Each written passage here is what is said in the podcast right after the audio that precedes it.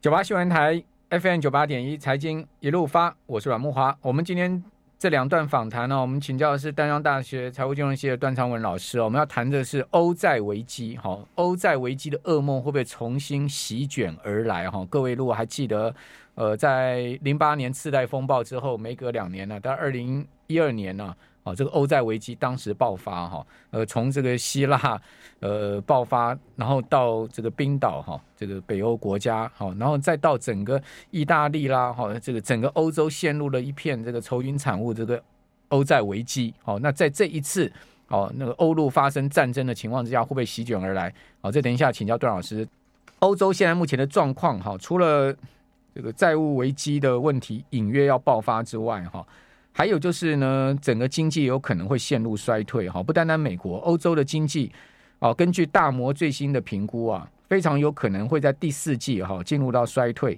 哦，摩根斯丹利的经济学家预期，哦，因为俄罗斯能源供应减少，哦，导致消费者跟企业信心下滑哦，同时通膨居高不下嘛，那欧元区的经济啊，会在今年第四季啊就进入到衰退了哈。哦，周三发布的报告中呢。啊，多位经济学家表示，欧元区的经济将连续衰退两个季度。哦，之后经由经济增长的推动呢，在明年第二季恢复正成长。哦，也就第四季跟明年第一季会是出现经济衰退了。哦，这改变了先前的预期啊。那摩根士丹利是说，由于俄罗斯流入欧洲的天然气流量哈可能会减少。哦，事实上不是可能会减少，是现在目前持续在减少。哦，而且呢，呃，尽管经济放缓了。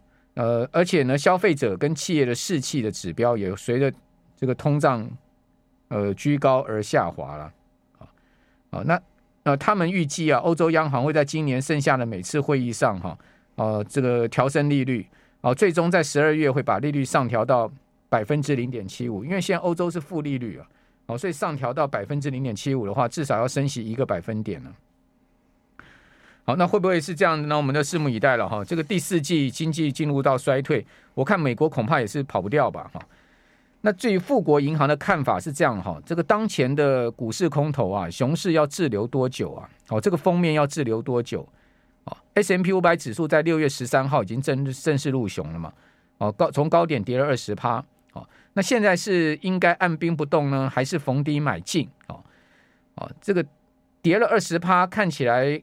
有些股票的股价已经很诱人了哈，但是富国银行投资研究所的分析师警告说，哦，在这个熊市之中啊，哦，市场的技术性损害啊，恐怕要时间来修复哈。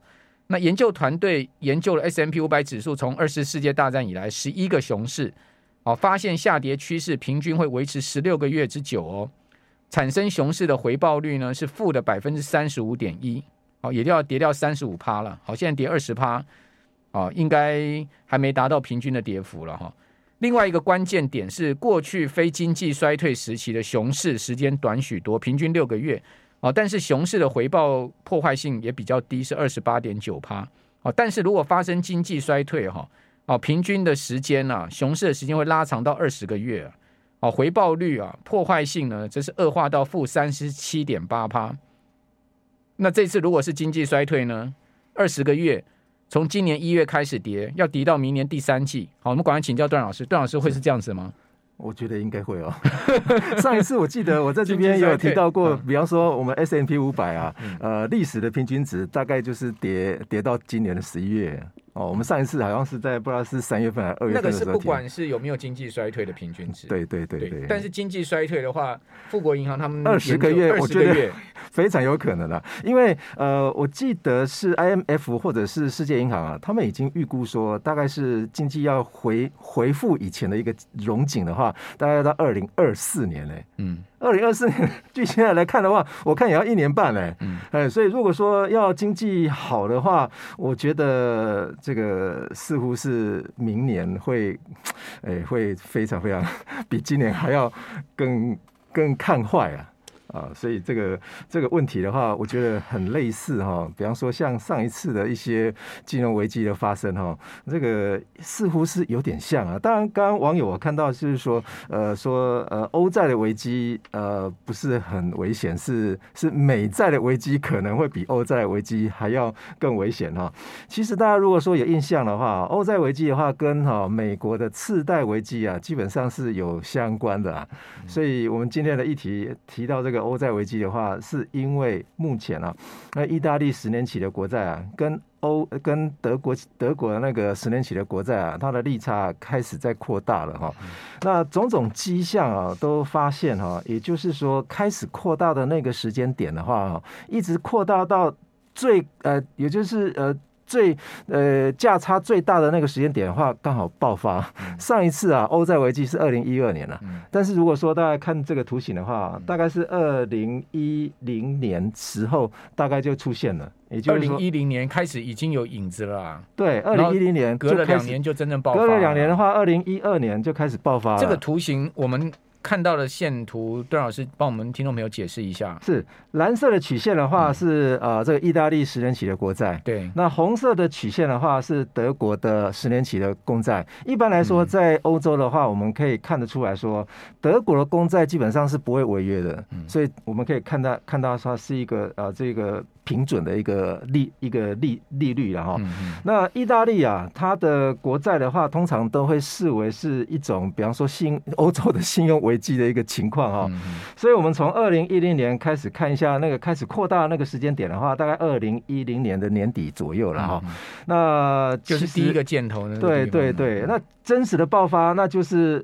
利差最扩大的那个年呢、啊，嗯、就是二零一二年，这是新闻报道是二零一二年，箭头最长的地方。对对对，嗯、那接下来还有还有一次哦，一次是欧洲经济下滑嘛。嗯、那欧洲经济下滑的话，也开始在二零一八年的时候就开始有微幅的扩大了。嗯、所以微幅扩大之后啊，一直到二零一九年的话，欧洲经济开始下滑。嗯、哦，所以我们看到最近啊，那个蓝蓝色的哦，比较比较深色的那个箭头的话，也开始在开始在扩大。嗯哦，所以因此啊，当然这个图形，不过这次有比较妙的地方是德国跟意大利的国债同步上升哦，殖利率同步上升。上一次是德国的国债殖率下下滑，对意大利大幅上升。但是我们看哈，这个如果说用利差的图形来去看的话哈，嗯、这个就比较就是直接用相减的模式的哈。嗯、我们看一下红色的曲线的话，是欧元对美元的汇率。对，也就是说我们看到，如果说欧洲发生危机的时候，通常欧元都会贬。那美元都会升，对，这一次好像也是类似这种情况啊。嗯，所以我们看一下这个呃蓝色曲线最高点，那个就是欧债危机的那一年嘛，就二零一二年了。利差扩大到最高点之后回落，回落完之后，我们看到红色的曲线在利差开始扩大到一半的时候，那个汇率开始就往下跌，也就是说欧元啊。呃，这个要不要说说是呃美美国发动的一个货币战争啊？非非常像啊。嗯。美国通常都是这样子啊，看你强，那我就把你货币先打下来啊。嗯。所以我们看到说，在第二次上升的时候，二零一八年之后，大家有没有看到二零一八年之后的话，蓝色的曲线有到高点，嗯。那个就是欧洲经济萧条的那一年。嗯。所以我们看到说。红色的曲线似乎好像在二零一八年的时候也有微幅下调，有没有？就是大概是往下走。这一次啊，这个利差啊也到了一点二 percent，呃，大概是呃二点四 percent 左右了。哦，左手边是百分比的部分哈，到呃。二点五左右了哈，也很接近上一波的啊，这个也就是说两千年的时候有没有？也就是 COVID-19 那个时候啊，呃，其实欧洲的那些国债的话，利差也开始在扩大了。目前的情况是这个样子的哈。那当然我们可以比较一下欧债危机跟次贷上一次欧债危机跟次贷危机有没有什么样子的相关哈？就次贷危机发生之后就变欧债危机啊？对。问题是大家有没有 有没有印象哈？这个次贷危次贷危机的时候，那时候发美国发行的 MBS 啊，嗯、大部分的都是欧洲的银行去买的，去抄底 呀。是是是，欧欧欧洲人是怎么样呢？对，他就是欧洲人跟美国人是一家人呢、啊，因为美国人都是欧洲过去的啊，爱尔兰啊、意大利啦。哦，这是欧洲人啊，英国啊，上一次冰岛啊，所以也也不要怪啊，也那个欧洲人也不要怪美国人啊，你们本来就美国人老祖先嘛。是啊，所以你想想看，如果说上一次呃这个次贷风暴之前的话，嗯、基本上美国是没有 MBS 的啊，嗯、所以有可能有一种迹象，也就是说大家都会知道说货币战争啊，基本上都是由大国发动的。所以，如果当你的货币太强的时候，呃，这个是不是就会形同说啊、呃，这个有很多的国家就会眼红哈？那当然，次贷危机发生之后的话，有一个情势，也就是说，当次贷危机，欧洲向美国大量输血，但是问题是。接下来他就开始贫血了，所以呃，这个不要乱输血哈，我们可以捐血，但不要乱输血。我们这边休息一下，等一下回到节目现场。九八新闻台 FM 九八点一，财经一路发，我是阮木华。哦，今天台子期收盘跌一百七十五点，然后现在盘后的夜盘呢又跳水，哈，现在目前又在下跌了四十四点，然后刚刚又出现了比较明显的下挫，哦，主要原因是因为美国期货盘、美国电子盘呢，哦就。从四点过后就一路走低啊！哦，现在纳斯达克指数翻黑哦，下跌十九点哈，跌幅百分之零点一六哦。今天早盘的时候，纳斯达克指数呢，呃，曾经是来到过哦，今天早盘的时候曾经是来到过呃，我们看最最高的指数位阶哈，今天日盘最高的指数位阶呃，曾经是来到过。大概在一万一千七百点附近吧，好，现在跌到了一万一千六百五十多点，跌不多了哈，也就早盘其实也就是小红一点点，好，小小涨一点点，现在又翻黑，小小翻黑一点点，好，但是这个小翻黑就使得台指期啊，现在目前哦出现比较弱势的往下走的态势，显示呢期货市场哦哦恐怕恐怕更对这个盘势的压力哈，这个有比较敏感的这种感觉了哈。好，那刚刚谈到了，就是说欧洲的债务危机，好，就谈到了它的前一次的这个前世姻缘哦，二零一二年当时的欧债危机，其实是零八年当时哦，太多欧洲的金融机构去。买了美国的，啊、买美国的资产 MBS，对呀，啊，哎，所以二零呃二零零八年之前的话，美国还没有 MBS 哎，嗯、所以呃这次比方说上一次二零零八年抄底的哦，其实很多美国官员都出来放话了，嗯、当时是这样子的，官员出来放话说 MBS 啊，哎现在已经是底部了，跟目前有很多的比方说专家都说，目前台台股是底部是一模一样，都都想要抄抄底啊，其实啊证明了。当时抄底的都是顶部啊，也就都被套牢啊，损失非常惨重啊。显然啊，在二零零八年次贷危机之后的话，其实美国啊故意放了很多大量的资金啊，就是就放了大量的资讯，让这些美元啊流回美国。所以目前似乎看起来也是这种情况哈。那当然我们看一下，我觉得欧洲央行这次比较聪明一点啊，他把那个升息压后在美国联准会之后啊。就跟你拼了嘛！我先让你升，然后我七月再升，然后我一直升到年底，我至少可以多少这个顶顶一点欧元的汇价，不要不要那么弱势啊！对啊，但是如果依照目前的进展来看的话，我认为大概这个月的欧洲的通货膨胀率恐怕是。很不好看哦。如果通货膨胀率在欧洲又显现的话，想必他们的啊、这个升息的幅度可能会加大。那如果升息幅度加大的话，我们看一下意大利的债券啊，它如果说升息幅度大的话，那这个债券可能又会进一步又会被抛售啊。那抛售的话，它殖利率就提高了。那如果抛售的话，那岂不是他们要去付的那些利息？那基本上，因为它都是发行的固定的，所以意大利财政能不能受得了就是问题了？它目前哈，呃，从资料显显示来看的话，嗯、我们从这个这张这张图卡来看的话，okay, 嗯、意大利的 duration 的话，大概都介于四六八年之间，也就是说最长是八年，是七十三 percent 啊，这么长啊！你看一下这个七十三 percent 啊，这是今 这是今年的今年的资料啊。七十三 percent 是什么？它的 duration 都是介于四六八，但而且最高的大概就是八年期的。哦哦。那八年期的话，它的 duration 是八年期的话，可以想必就是利率每波动一个百分点的话，嗯、它它的那个价格波动性就是高于最低的那个百分之零点六的啊，也就是说比较短期的。这个是国债哈、嗯、，BTP 的话哦是意大利国债的固固定利率的一个呃发行的一个条件。嗯，所以因此我们看起来哦，比方说呃其他比方说六六到十二个月的，它才占百分之五点四而已啊。哦，所以因此似乎它目前也就是说，基本上我们看一下意大利发行的债券，它期限都非常长啊，哇，拉的非常长啊，这个还得了？八年八年也没有像美国长到三十年这么长啊。